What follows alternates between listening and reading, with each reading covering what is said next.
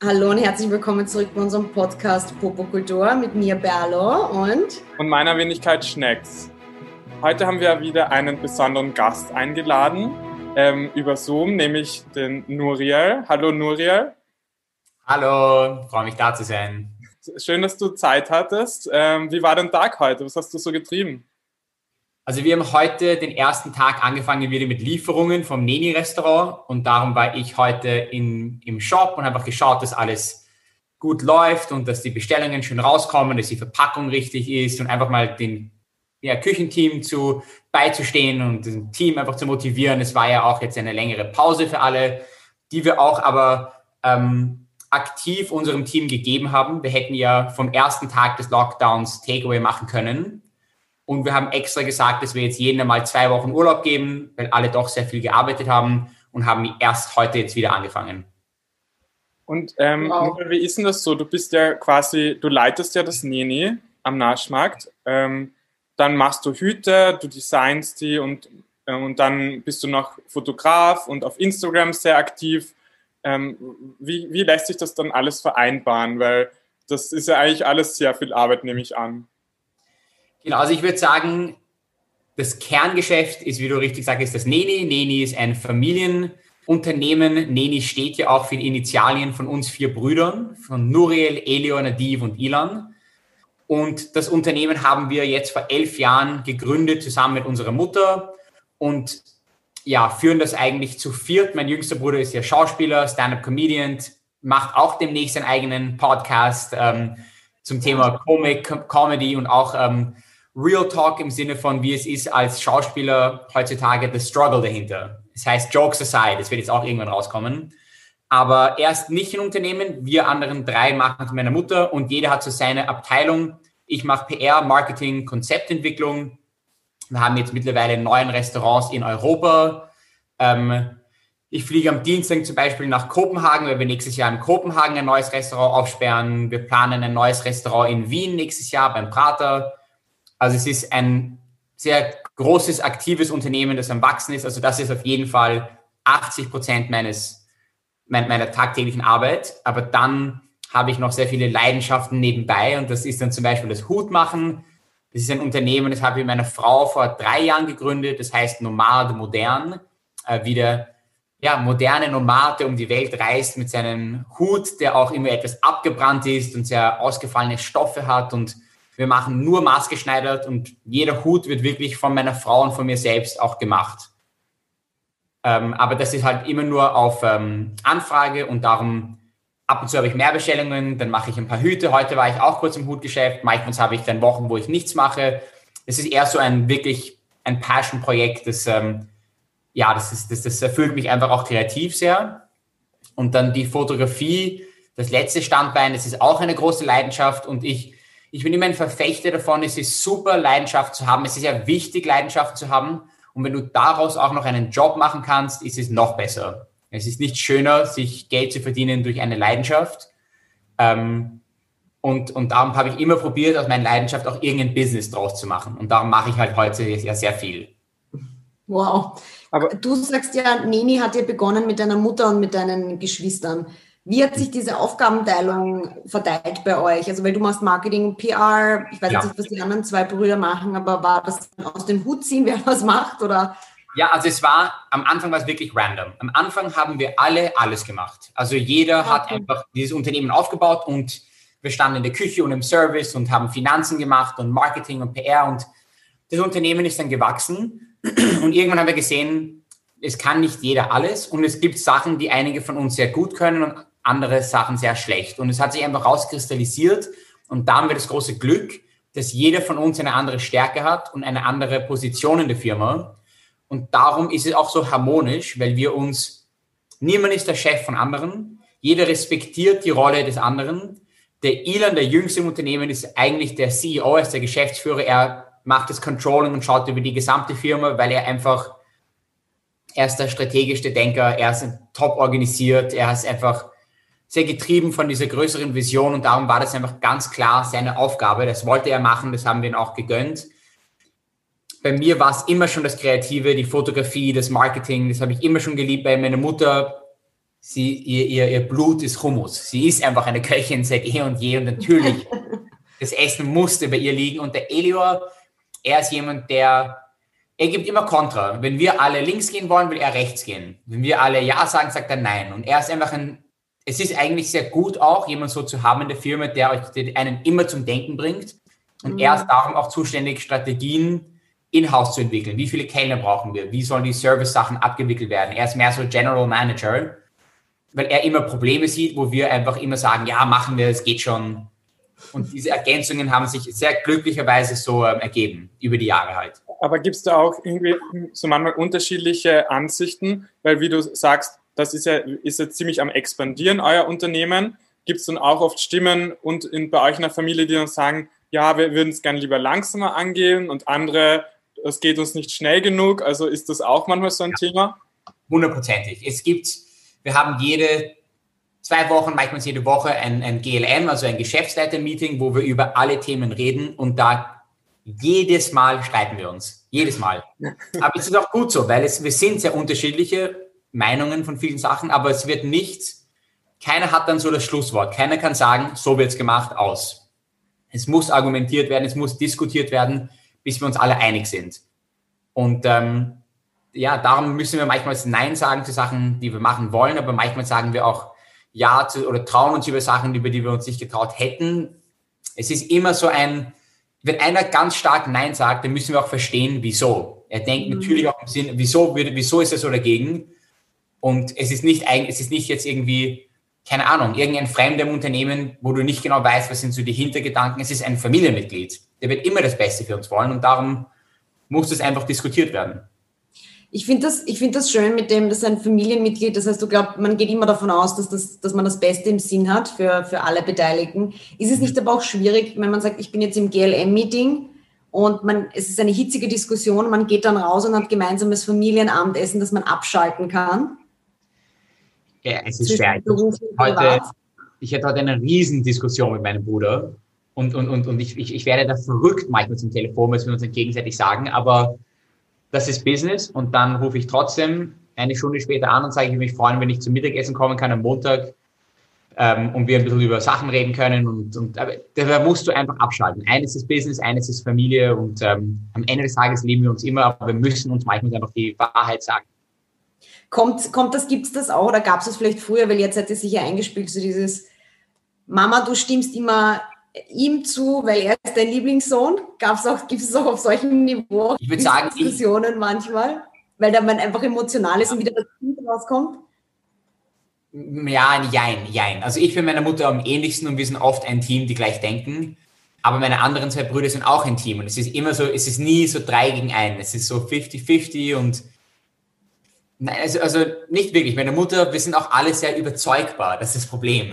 Immer kommt ein neues Argument und dann, ah, ja, okay, genau, machen wir so. Und dann, ich und meine Mutter lassen uns sehr leicht begeistern, sagen wir so. Ja. wir können schnell in zwei Richtungen gehen. Und, und was mich interessieren würde, ähm, wie hat denn das dann alles begonnen? Wer hatten, wolltest du immer schon sozusagen mit der Familie gemeinsam ein Business aufmachen und sowas starten? Oder ist das irgendwie durch Zufall passiert, dass dann alle sich gedacht haben, ja, yeah, wir machen was gemeinsam? Ja, es war kompletter Zufall. Also es war, es war so, dass meine Mutter hat, also ihr, ihr, ihr Lebensaufgabe war damals einfach Mutter von vier zu sein. Das war, das hat sie geliebt, das war so ihr, ihre, ihre Erfüllung aber dann irgendwann werden die Kinder auch älter und älter und fangen sie an zu studieren und gehen außer Haus. Und meine Mutter hat dann gesagt, sie hat so viel Kraft und Energie, sie will noch was machen. Und hat dann langsam angefangen mit einem Catering-Business.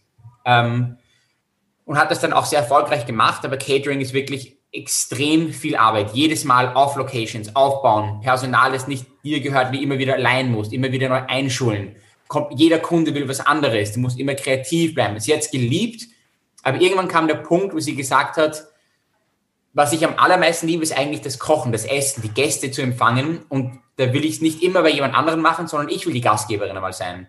Und da wäre mein Traum, ein Restaurant zu eröffnen, aber nur, wenn ihr es mit mir mitmacht. Und sie hat mich angerufen, per Zufall an dem Tag, wo ich meine letzte Prüfung in London geschrieben habe. Ich habe in London studiert, ich habe ah. Wirtschaft und Spanisch gemacht.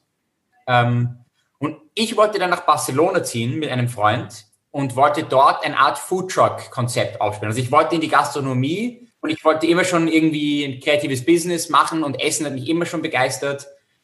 Aber dann habe ich meine Mutter angerufen und gesagt, weißt du was, ich, das wird schon, das wird jetzt ein kleines Restaurant sein. Ich habe null Ahnung von der Gastronomie. Wie schwer kann das schon sein? Ich helfe einfach für ein halbes Jahr und das wird irgend so ein kleines süßes Ding sein am, am Markt. Dann habe ich meinen Bruder angerufen, der hat Eventmanagement studiert. Er wollte eigentlich DJ werden und Events organisieren, so große Techno-Festivals.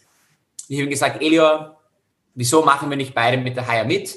Wir können auch schauen, dass wir vielleicht coole Events machen und Musik mit reinfließen. Ich schaue, dass ich vielleicht auch so Kunstevents im, im, im Rahmen des Restaurants organisiere, dass wir auch so unser eigenes Ding draus machen. Und sehr schnell haben wir gemerkt, es ist nicht so leicht, wie, wie wir das gedacht haben. Es ist extrem viel Arbeit, aber es macht uns extrem viel Spaß und es ist einfach toll, in der Familie zu arbeiten. Was war denn das Schwierigste am Anfang? wir hatten nicht das Know-how. Also ich glaube, ein Riesenvorteil war, dass uns niemand gesagt hat, wie man ein Restaurant zu führen hat. Und darum haben wir sehr naiv, sehr romantisch gemacht. Wir haben gesagt, ähm, wir wollen, dass es so und so ausschaut. Ähm, wir wollen, das und das sind die Lieblingsspeisen meiner Mutter und zum Beispiel ein Jerusalem-Teller, so Hühnerfleisch mit Hummus und einer Gewürzmischung. Das hat sie immer für uns zu Hause gemacht. Ich habe gesagt, ja, wenn ich jetzt als Student zum Naschmarkt gehen würde, was würde ich zahlen und wo ich sage, hey, das ist eigentlich ganz fair. Würde ich 9 Euro zahlen, würde ich, ist 12 schon zu viel? Null Kalkulation. Was kostet der Teller? Wie viel würde, wie viel müssen wir überhaupt machen um einen Profit? Alles war extrem auf, was glauben wir ist richtig? Wie würden wir uns extrem wohlfühlen mit Preisen, mit Personal? Unsere ganzen Kellner waren nicht geschulte Kellner. Das waren einfach coole Leute. Tätowierte, einfach auch extrem sympathische Mädels und einfach, und niemand wusste, wie man drei Teller trägt und niemand, alle kamen zur Arbeit einfach mit, mit Beanie und mit Sonnenbrillen und wir haben gesagt, weißt du, aber wenn mich so ein Kellner empfängt, mir ist egal, ob er vielleicht einen Fehler macht in der Bestellung, wenn der so fesch ist oder wenn die so fesch ist und so cool ist und so einen guten Schmäh hat, dann ist diese Atmosphäre mir viel wichtiger, als dass der Kellner mir in zwei Minuten den Teller in drei Händen, weißt du, mit zwei Händen hinbringt. Und natürlich musst du dann auch lernen, weil diese Kellner natürlich schaffen einfach nicht auch diesen Druck, diese Geschwindigkeit, dann ist das Restaurant voll, alle sind am Weinen, alles ist Chaos überall. Wir sind im Service, wir haben auch null Ahnung von nichts und du musst dann einfach dranbleiben. Ich meine, die Abende, die wir hatten, wo ich meiner Mutter gesagt habe, wir müssen zusperren. Es geht nicht. Wir arbeiten sieben Tage die Woche, praktisch 20 Stunden am Tag, weißt du, von der Früh bis am Abend, dann noch abräumen, dann noch Rechnungen machen und dann, ich habe 10 Kilo verloren, ich habe nie meine Freunde gesehen. Ich habe mir gedacht, das kann nicht sein, es ist nur, dass die Gastronomie jetzt so ist, das ist jetzt mein Leben. Mhm. Und dann lernst du Leute kennen, die einen helfen, du bringst neue Kellner rein, die bessere Systeme haben. Ah, cool, das kann man ja auch so machen. Hey, wenn ich drei Teller tragen kann, muss ich nicht zweimal gehen, dann erspare ich mir den Weg, vielleicht ist es doch wichtig. Und man lernt dann und dann bildet man langsam sein Team aus und sagt, okay, diese Sachen sind uns wichtig, aber diese Menschen uns auch. Kann ich diesen Menschen diese Systeme beibringen? Und man muss einfach sehr flexibel sein. Man muss sich seinen Fehlern stellen und nicht Angst haben zu sagen, das war einfach ein kompletter Blödsinn. Neu, Neustart morgen wieder. Heißt nicht, dass wir schlecht waren. Und, und auch Vertrauen geben. Das Wichtigste an einem guten in einer guten Organisation und einem guten Business ist ein gutes Team zu haben. Ein Team, auf das man verlassen kann. Da musst du viel Lob geben, du musst sie involvieren in Entscheidungen, sie müssen sich Teil der Familie fühlen. Und, und das sind Sachen, die man einfach lernt. Ist das in der Gastro nicht extrem schwierig, so ein Team beisammen zu halten, weil die Fluktuation ist ja eigentlich also bekannterweise sehr hoch. Also, ich muss sagen, bei uns im Team, wir haben Leute, die seit Anfang an dabei sind. Sie sind seit elf Jahren bei uns. Also wir haben unser, unser Team, ich glaube, es hat, es hat, glaube ich, noch niemand, niemand hat gekündigt.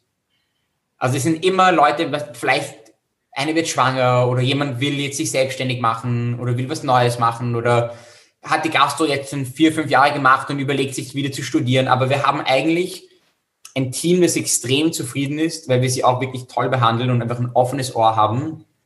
Und ich muss sagen, wir haben das Glück, dass das ja, das ist nicht der Fall, dass ähm, dass uns die Leute verlassen. Ja, wir zahlen hat auch gut. Hat das auch was damit zu tun, dass ihr vielleicht besser bezahlt als, als die Konkurrenz oder halt so klassisch in der Gastro? Ich weiß jetzt nicht, was da so. Ja, ich meine, wir sind offen, weißt du, wenn jemand gut ist und zu uns kommt und sagt, hey, ich glaube, ich sollte mehr verdienen, weil ich das und das mehr leiste. Wenn es aus dem Nichts kommt, dann nein. Aber wenn jemand sagt, schau, ich will eine Promotion, weil ich habe in diesem Jahr, ich habe in diesem Monat so und so viel mehr verkauft, ich, dann sind wir immer dafür offen. Wo andere vielleicht sagen, nein, ich zahle 10 Euro die Stunde, take it or mhm. leave it, ich brauche dich nicht, du bist austauschbar. Und wer kümmert sich dann in den anderen Städten und Ländern, wo du gesagt hast, dass ihr Restaurants aufmacht, wie jetzt ja. letztes Jahr in Kopenhagen? Weil du kannst ja nicht wahrscheinlich überall sein und so. Es ist ein Franchise. Das heißt, wir bauen die Systeme und wir holen uns Investoren, die das aufsperren und bauen nach unseren Vorschriften. Und dann liefern wir zum Beispiel Hummus, Falafelmischungen, Gewürzmischungen. Die bekommen Videos, äh, die bekommen Rezepteinschulungen. Unser Qualitätsteam fliegt jedes Monat rüber und kontrolliert das. Wir, wir haben Zoom-Konferenzen, wo wir uns austauschen. Es ist ein, wir haben ein ganzes Team nur für Franchise. Okay. Wow. Und was mich auch noch, oder Leda, sag du, sorry, jetzt soll ich Nein, nein, bitte, bitte. Nein. Na, was mich auch noch interessiert hätte, ich habe kurz auf meine Fragen geschaut. Ähm, es ist ja oft so, manchmal muss man ja wirklich, um erfolgreich irgendwo zu sein, so 100% Energie in eine Sache stecken.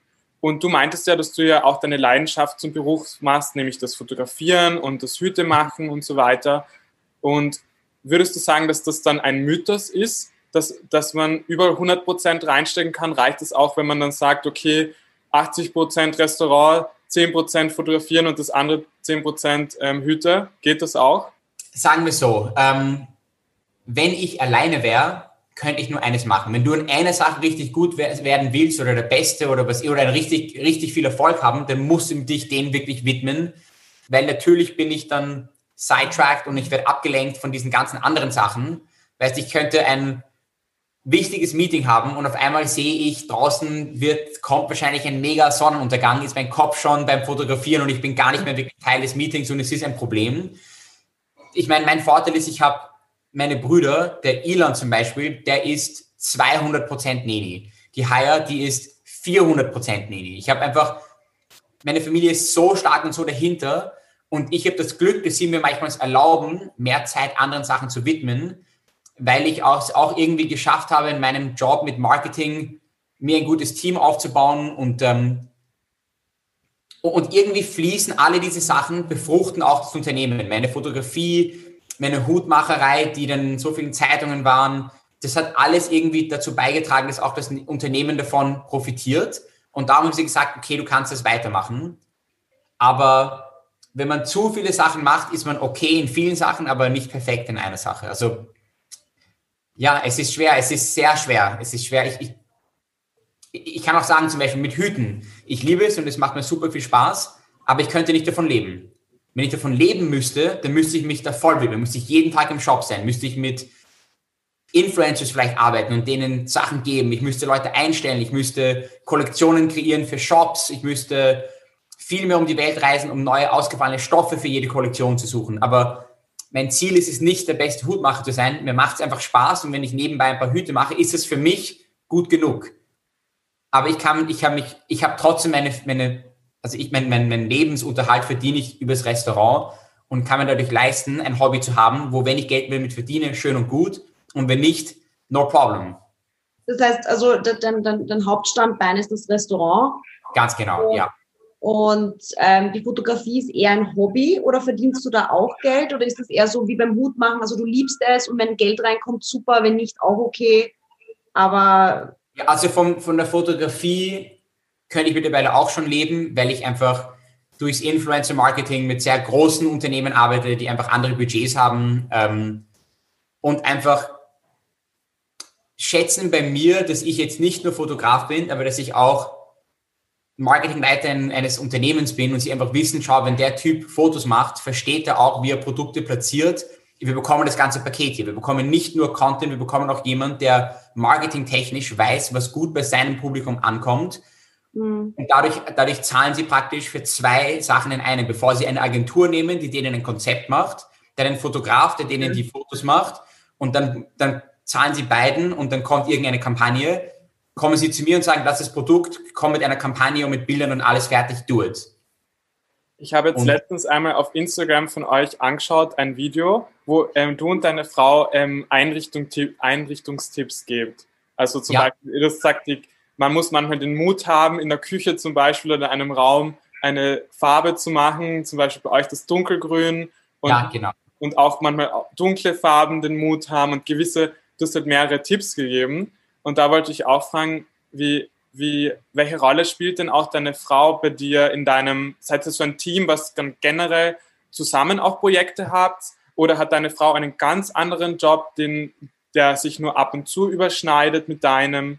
Wie, wie kann man sich das vorstellen? Also, also meine Frau ist einfach mein, mein ganzes Leben. Also ich, ich mache, ich bin mit meiner Frau wirklich von der Früh bis zum Abend, wir sind Tag und Nacht zusammen. Ich habe das Glück, dass ich einfach meine beste Freundin geheiratet habe. Ähm, ja. und, und darum machen wir sehr viel zusammen. Also die Hüte machen wir 50-50. Ähm, alle meine Influencer-Sachen ist sie auch voll dabei, weil ich sie, am Anfang hat sie genervt. Am Anfang hat sie gesagt, du bist zu oft am Telefon, wir reisen irgendwo hin, du, du denkst dauernd nur, wo du deine Fotos machen kannst. Ähm, und es hat sie genervt. Dann habe ich ihr gesagt, schau, wir können damit Geld verdienen, aber dafür müssen wir auch Arbeit reinstecken. Ähm, und wenn wir Kampagnen zusammen machen und wenn du auf meinem Team bist, dann habe ich nicht das schlechte Gewissen, dass ich im Urlaub Bilder machen muss, und du und du fühlst dich irgendwie auf der Nebenlinie. Aber wenn ich dich involviere und ich sage, schau, der ganze Urlaub ist finanziert mit einem Foto, dann sagt sie, okay, cool, dann, dann, dann strengt sie sich auch an und wenn sie Teil davon ist und wie ich auch mit ihr, ihr ihre Idee mit reinnehme, ist es eine ganz andere Geschichte. Und auch diese Interior-Tipps, da habe ich gesagt, Audrey, du bist super in Interior Design.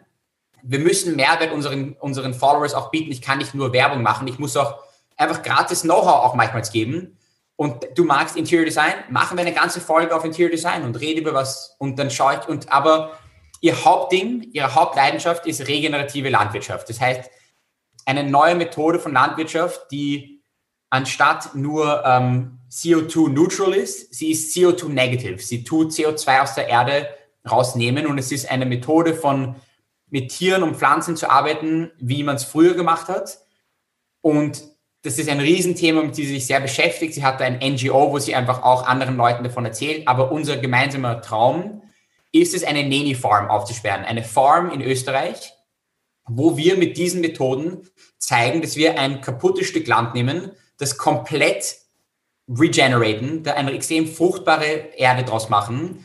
Und wir wollen, dass, dass dort auch ein kleines Hotel ist, dass Leute das auch den Bezug wieder haben zu, wo kommt ihr Essen her, wie wird das wir leben in einer Welt, wo alles nur auf Preis und, und effizient getrieben ist und wir haben diese riesigen Monokulturen, leider auch in Österreich, wo einfach, wir haben jetzt mit Bauern geredet und die haben einfach Hektar und Hektar und Hektar und sagen, was baut ihr an? Mais. Ihr baut nur Mais an. Das ist alles, was ihr macht. Ja.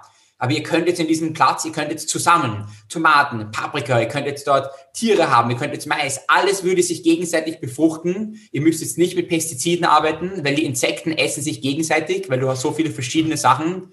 Und das sind halt Sachen, die wir den Bauern beibringen müssen, weil die glauben uns nicht und wir müssen es denen zeigen.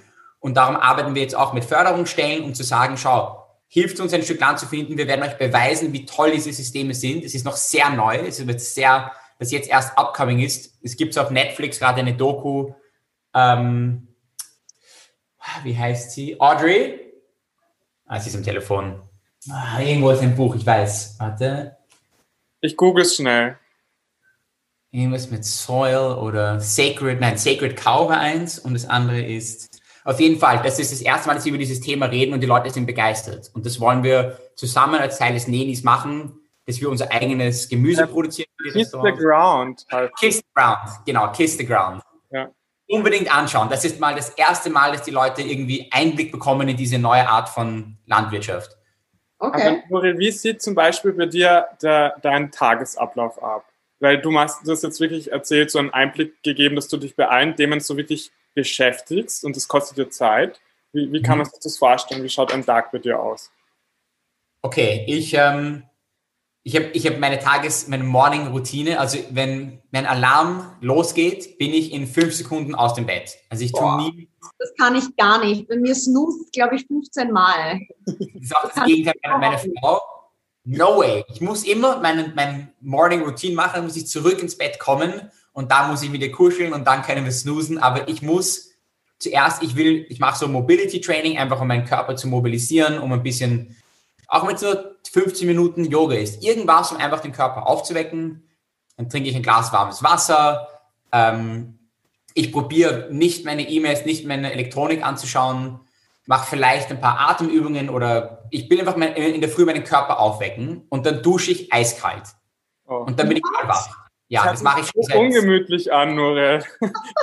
Ja, es, es, ist, sagen wir es ist Gewohnheitssache. Wenn du das mal als Routine hast, du stehst mit so einer Energie auf, du musst dir vorstellen, sobald ich anfange zu arbeiten, arbeite ich wahrscheinlich, bis der Tag fertig ist. Und darum brauche ich, wenn ich nicht diese Zeit in der Früh für mich nütze, die werde ich nicht wieder bekommen. Und darum brauche ich einfach so einen Energy Kick und dann geht's voll rein in Meetings. Dann schaue ich mal meine E-Mails, was liegt auf der Agenda. Dann habe ich meine Termine mit verschiedenen Leuten. Dann schaue ich ins Restaurant. Ähm, dann bin ich einmal dort, dann mache ich vielleicht ein paar Hüte. Dann rede ich mit meinem Social Media Manager, was für Kampagnen stehen an, was für Sachen muss ich, wo, wo muss ich heute vielleicht schon was machen oder Zeit blockieren. In den nächsten Tagen muss ich mir Konzepte dafür überlegen. Dann schaue ich, dass ich vier, fünf Mal die Woche trainiere, einfach ins Gym gehen, weil das ist für mich so mein Abschalten. Ohne Telefon, mit einem Trainingspartner. Entweder wir gehen laufen oder wir gehen ins Fitnesscenter oder heute war ich zwei Stunden Radfahren mit einem Freund. Also irgendwas, wo ich einfach mal verarbeiten kann, die ganzen Informationen, die ich bekommen habe, wo ich einfach komplett abschalte und gar nicht an die Arbeit denke. Dann komme ich zurück und schaue, welche Tasks noch offen sind. Ähm, ja, wir kochen mit meiner Frau, gehen vielleicht noch spazieren und am Abend schaue ich vielleicht irgendeine Serie oder auf YouTube. Ich bin voll oft auf YouTube und schaue mir einfach, ähm, wenn ich irgendwas am Tag höre, das mich irgendwie interessiert hat, zum Beispiel heute war ich mit einem Typ Radfahren, der ist jetzt voll im Radfahren, der fährt seit fünf Monaten viermal, fünfmal die Woche so 50, 60 Kilometer. So wirklich, Boah. der will mal so Tour de France machen, also richtig hardcore. Und das ist, ich war heute zum Zufall, ich habe es immer auf Instagram gesehen, dass er jeden Tag fährt und immer urschöne Plätze besucht. Und ich habe ihm geschrieben, hey, am Wochenende, wenn du fährst, kann ich mitkommen. Und er hat gesagt, ja, dann sind wir heute rausgefahren Richtung Klosterneuburg, dann über die Donau Richtung Prate wieder zurück. Und er hat mir urviel erzählt über Rennfahren, die Vorteile, ähm, wie viel Kalorien man da verbrennt, dass es urschonend ist für die Knie. Er war früher Marathonläufer und wieso auf Radfahren umgewechselt ist. Und ich weiß schon, heute Abend schaue ich nur YouTube-Videos über Radfahren. What are the benefits? How often should you do it? Was sind gute Räder? Lohnt es sich, diese Klickschuhe zu kaufen? weißt du, wo sie so rein I don't know, is it better than spinning? Und dann, wenn, das ist genau so ein Ding. Und dann tue ich nur viel recherchieren und vielleicht, vielleicht ist etwas Neues schon Spannendes. Also ich suche immer Sachen. Aber Nuril, hast du auch, würdest du sagen, irgendeine Vorbilder, wo du sagst, ähm, der Typ oder die Frau interessiert dich, ähm, das, da, das Ziel möchtest du auch erreichen oder schaust du eher so mehr auf dich und was du und deine Brüder so macht und deine Mom?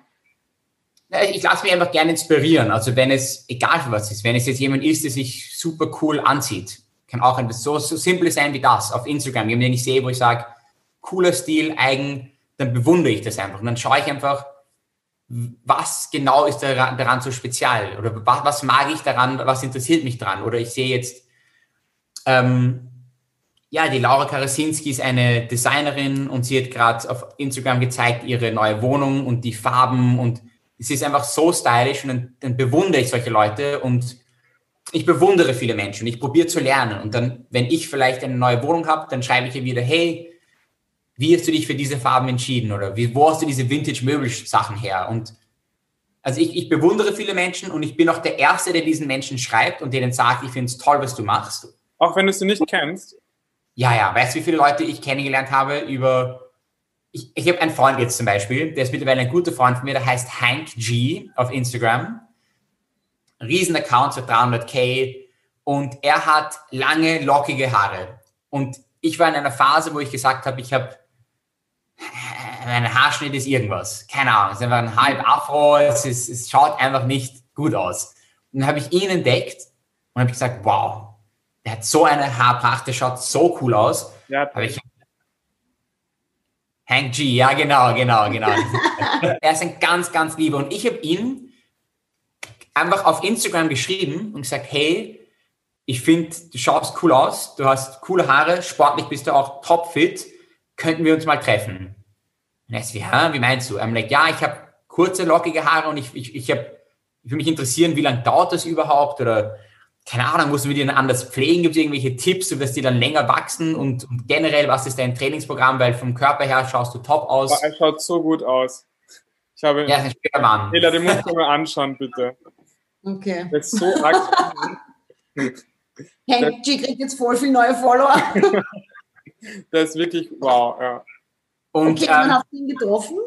Und dann haben wir uns getroffen und meine Frau hat auch gedacht, Noel, was wird das jetzt schon wieder? Und dann treffen wir uns beide und wir haben uns, glaube ich, zwei Stunden über, unterhalten über so viele Sachen. Er hat sich sehr viel für unser Business interessiert. Er macht ja jetzt auch, hat er so ein Konzept, das heißt Bali Brunch, wo sie ähm, so auf Bali-Style Essen machen. Aber ich glaube, da haben wir ihn sicher auch inspiriert und unsere Familie, wie wir aus dem Nichts, Gastro war ja nie sein Ding. Und das war so ein Austausch und wegen ihm habe ich dann, ich hatte ur viele komische Phasen mit den Haaren und, und, und äh, da habe ich immer wieder seine Bilder angeschaut und habe gesagt, bleib dran, keep going, es wird schon, weißt du. Und heute habe ich jetzt auch voll lange Haare und bin urhappy und immer wieder, wenn ich irgendwelche Fragen habe, dann schreibe ich ihn und das war so ein komplett random Ding, aber heute sind wir Freunde und wir planen auch ein gemeinsames Business. Wir haben da Montag unseren ersten Termin. Ich kann auch nicht so viel darüber erzählen, aber random, weißt du, und wer weiß, was daraus wird. Bitte sag mir dir das Geheimnis. Was hat er dir für einen Tipp gegeben mit den Haaren, dass es jetzt so gut ausschaut? Boah, ich bin jetzt heute in einem Bann, aber generell, das, das, das Große für mich war zum Beispiel, ich habe meine Haare mit Shampoo jeden zweiten Tag gewaschen. Und er hat gesagt, lockige Haare, Shampoo ist voll schlecht und du trocknest sie aus. Und auch ähm, Conditioner und so. Und so, ich habe immer Conditioner drinnen gelassen, weil ich das irgendwo gelesen habe. Er hat gesagt, wasche die Haare nur jede zehn Tage oder so. Weißt du, wenn du wenn deine Haare nehmen nicht so, so viel Schmutz auf und dann ähm, benutzt nicht zu viel Öl in den Haaren. Das habe ich auch über, über dieses das und dann ähm, du musst in der Dusche auch deine Haare kämmen, weil erst dann definieren sich die Locken, wenn du das richtige Produkt reingibst. Und ähm, solche Sachen, Castor Oil kannst du reingeben, damit die Haare schneller wachsen. Ähm, und ja, ja, und, und vom, vom Training her. Castor Oil, das muss ich mir aufschreiben. Castor. K-A-S-T-O-R? Nein, nein, C-A-S-T-O-R, Castor. Castor. Gibt es Wochen, wo Nurel krank ist? Gibt es Krankenstand in einer Welt? Gibt es eine Woche im Bett liegen? Nein, ich, ich erinnere mich nicht das letzte Mal, wann ich krank war. Aber ich muss sagen, vielleicht ist es das Kaltduschen in der Früh. Das sollte so das Beste fürs Immunsystem sein. Und seitdem ich das mache, ich muss sagen, ich war jetzt schon viermal mit Leuten, die wirklich Corona hatten, die mit mir unterwegs waren und jedes Mal hatte ich es nicht. Und auch wieder getestet und wieder, I, I build my immune system. Aber nur, soll ich dir was sagen? Ich bin letztes Jahr den Winter über in die Donau jede Woche schwimmen gegangen. Auch im Dezember. Ich, ich habe gehört von einer Gruppe von Leuten, die das, die das Aber machen. du warst einmal. Bitte? Also, na, ich habe das alleine mit meinem Onkel gemacht. Wir haben uns immer getroffen und sind dann reingesprungen, ein paar ja. Runden geschwommen und sogar im Dezember einmal in, da waren wir an der Thaya in Oberösterreich, wo man das Eis aufbrechen hat müssen, die dünne Schicht. Und dann bin ich rein und es ist so kalt, aber ich glaube, da habe ich auch ein tolles Immunsystem bekommen. Ja, und ich meine, natürlich bin ich manchmal verkühlt oder so und natürlich werde ich auch krank, aber ich bin jetzt nicht so eine Woche im Bett. Also dann, ja.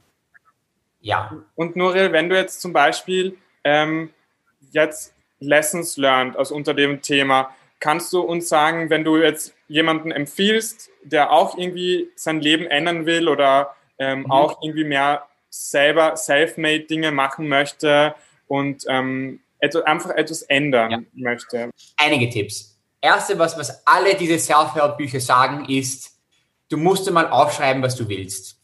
Du musst mal in deinem Kopf ein, ein Bild sehen, von, von wie du in deinem idealen Ziel ausschaust. Wie schaust du aus? Wie fühlst du dich? Ganz banale Sachen, was, was, willst du besitzen, wie soll deine Frau oder dein Mann sein, willst du Kinder, tu dir mal dein perfektes Leben vorstellen, damit du überhaupt weißt, wie könnte sowas ausschauen. Dann schreib die Sachen auf, die du erreichen willst im Leben. Und es kann, es kann sein, ich will eine Million Dollar haben, aber es kann auch sein, ich will ein toller Vater für meine Kinder sein. Ich will mich verlieben und ich will meine Traumfrau treffen. Ich will irgendwas der Welt weitergeben. Es müssen, es können ganz große emotionale Sachen sein, es kann auch sein, ich, keine Ahnung, ich will, ein, ich will diese Uhr, ich will irgendeinen Gegenstand besitzen. Es ist ganz egal was, aber sie muss sich die Sachen aufschreiben. Wirklich einen Stift nehmen in die Hand und aufschreiben. Wenn man was aufschreibt, dann verbindet das Gehirn und es wird irgendwie internalized. Also immer wieder Ziele setzen, vor sich sehen. Und das kann man jede paar Jahre machen. Ich, weil ich jetzt gerade sage, sollte das auch eigentlich wieder machen. Einfach mal wieder mich hinsetzen und wieder meine Ziele neu definieren. Das ist mal ganz wichtig, weil sonst läuft man nach einem leeren Horizont. Man weiß nie, wann man überhaupt etwas erreicht hat, das man will. Dann das Zweite, was sehr wichtig ist, ist Ziele setzen. Das können ganz kleine Sachen sein, wie, hey, ich habe gehört, der verrückte Norel duscht kalt und es hilft seinem Immunsystem und genau jetzt sollen wir unser Immunsystem stärken. Kann ich probieren, nächste Woche einmal kalt zu duschen? Einmal. War es okay? Kann ich 30 Sekunden aushalten? Kann ich vielleicht die Woche drauf zweimal kalt duschen? Wie geht's mir dabei? Kleine Ziele setzen, weil wenn man sich immer nur große Ziele setzt, ist man überfordert. Und dann ist manchmal das Ziel so groß und so weit, aber man muss so an, auch bei mir beim Fitness, wenn ich jetzt, ich habe, ich weiß, wie ich physisch ausschauen will und dann arbeite ich darauf hin und, und dann probiere ich Sachen zu verbessern. Wenn ich einfach sagen will, ich bin fit, wann weiß ich, dass ich fit bin? Weißt du, wie, dann trainiere ich einfach blöd rum und bin nie zufrieden. Also egal, was die Ziele sind, Ziele setzen, kleine Ziele immer größer werden und ganz klar vor Augen haben, was man erreichen will und der dritte Tipp, den ich gebe, ist nicht Angst zu haben, andere Leute zu fragen, die schon so machen. Wenn du jemanden siehst, der einen richtig coolen Podcast hat und tolle Fragen stellt, dann, dann, dann schreib den und frag, hey, wie bist du da reingekommen? Wie hast du das gemacht? Was ist so dein Werdegang? Oder wie hast du es geschafft, eine Million Zuhörer zu haben?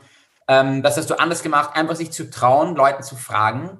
Und ich glaube, ihr macht es beide sehr gut und ihr stellt super Fragen und es macht extrem Spaß.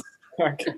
Ich habe jetzt eher den Rat an andere gegeben, dass sie euch fragen sollen, aber auch für euch. aber genau diese Sachen einfach, den Mut zu haben. Ich bin immer, ich sage auch immer gerne, mich stört es nicht, das Schlechteste unter den Besten zu sein, weil da habe ich die meiste Lern, das habe ich das meiste Lernpotenzial. Wenn du immer der Beste sein willst, dann bist du nur der, der immer beibringt, aber du kommst nicht weiter. Hm. Das ist eigentlich cool, sich zu sehen, dass man sagt, finde ich ein, ein netter Ansatz, ja. Und Leda, du wolltest noch fragen wegen zurückblickend auf 2020, ja? Das, das, das Jahr 2020, glaube ich, war für die ganze Welt sehr hart und hat, mhm. glaube ich, neue Herausforderungen, unerwartete Herausforderungen mit sich gebracht. Du und deine Familie, was würdest du sagen, was war 2020 so euer, euer Hauptlearning? Jetzt gar nicht vielleicht so business-wise, vielleicht auch einfach. Also, das erste war einfach, mehr mit der Familie Familie zu sein. Ähm, wir haben dann wirklich so nach Lockdown sind wir nach Klosterneuburg gezogen zu meiner zu meinen Eltern. Und man nimmt oft seine Eltern noch so selbstverständlich. Mhm. Und die Eltern werden auch älter und, ähm, und mit meiner Mutter sind wir dann auch so oft auf Business und, und einfach wieder mit der Familie zu sein, die Familie zu schätzen. Das war riesig. Das war riesig dieses Jahr. Dann, wir sind sehr viel rumgeflogen in den letzten Jahren und auch zu sagen, ich, weißt du, wie schön Österreich ist? Weißt du, wie schön wir es hier haben? Du musst nicht um die Welt fliegen, um was Schönes zu sehen. Entdecke mal die Schönheit um dich herum und nicht immer, und FOMO. Weißt ich musste immer überall dabei sein. Und, ähm, und jetzt, wenn man, man kann nicht ausgehen, man kann nicht überall sein und es stört mich nicht zu Hause zu sein. Es macht mir extrem Spaß, einfach auch nichts zu machen, eine Serie zu schauen und ein bisschen langsamer zu werden mit allem. Also, und dann auch, was brauche ich wirklich im Sinne von, muss ich jetzt wirklich wieder eine neue Winterjacke kaufen oder brauche ich genau diese Stiefel oder so oder wofür brauche ich das eigentlich, weißt Und kann ich, kann ich nicht dieses Geld nehmen und vielleicht, keine Ahnung, jemand eine Freude machen oder was, oder was spenden oder, oder was brauche ich wirklich? Und wenn wir einfach auch die Wohnung ausmisten, wie viele Sachen haben wir, die wir wirklich nicht brauchen? Also sehr viel Perspektive, sehr viel Regionalität und sehr viel Familie. Das waren so die drei Top-Sachen. Schön. Schöne Erkenntnisse eigentlich. Und, ähm, und meine letzte Frage wäre gewesen, also von meiner Seite aus, Du meintest, du hast, du empfiehlst, eine Liste zu schreiben mit ähm, Dingen, die man selber erreichen möchte, ob jetzt groß oder große Ziele oder kleine, egal. Ähm, da würde mich interessieren, was hast du denn ähm, jetzt noch auf der Liste, was du noch nicht durchgestrichen und ein Häkchen gemacht hast? Was würdest du sagen, was noch auf den, bei also ein, dabei ist? Eine Riesensache, die immer schon, die auch damals schon immer auf meiner Liste war, äh, Vater zu sein. Also einfach, das Wichtigste war immer eine glückliche Familie das ganze Geld der Welt kann dir nicht das geben, was dir eine glückliche Familie gibt. Das heißt, das war, und ich habe schon den ersten Schritt, dass ich meine Frau habe. Und natürlich reden wir schon über Kinder und so, aber ich glaube, das wird ein großes Ding sein, wird Vater werden. Ähm, die Neni Farm ist etwas Riesiges, wo ich glaube, da können wir, da können wir wirklich was ändern. Da können wir wirklich, wenn wir genug bauen und unsere Umgebung auch beeinflussen, können wir das Mikroklima in gewissen Zonen ändern. Und sonst mehr Empathie manchmal für andere Menschen, da muss ich auch noch mehr lernen. Ich bin manchmal so in meiner Welt und es geht so schnell und ich habe kein Verständnis dafür, dass dann jemand vielleicht mehr Angst hat in solchen Zeiten oder ähm, sich viel mehr zurückzieht. Und ich will meine Freunde sehen, die sagen, man, weißt du, es ist, wir dürfen nicht und, und da auch einfach mehr Verständnis für andere, weil ich manchmal sehr schnelllebig und ich will alles jetzt und weiter und, mhm. und einfach mehr Respekt auch anderen gegenüber. Das, das muss ich auch noch mehr lernen. Genau. Das sind jetzt so die großen Ziele, die kommen. Und es gibt ein, ich bin ja, ich liebe Vintage-Uhren, ich bin ein Uhrenliebhaber. Und es gibt eine Vintage-Uhr, die ich absolut liebe, die, ist, die steht auch auf meiner Wishlist, wenn ich sie irgendwann in meinem Leben finde und haben kann. Auch um eine, um, ein, um, um eine Sache auch auf die Liste zu geben, ja. Ein guter Mix.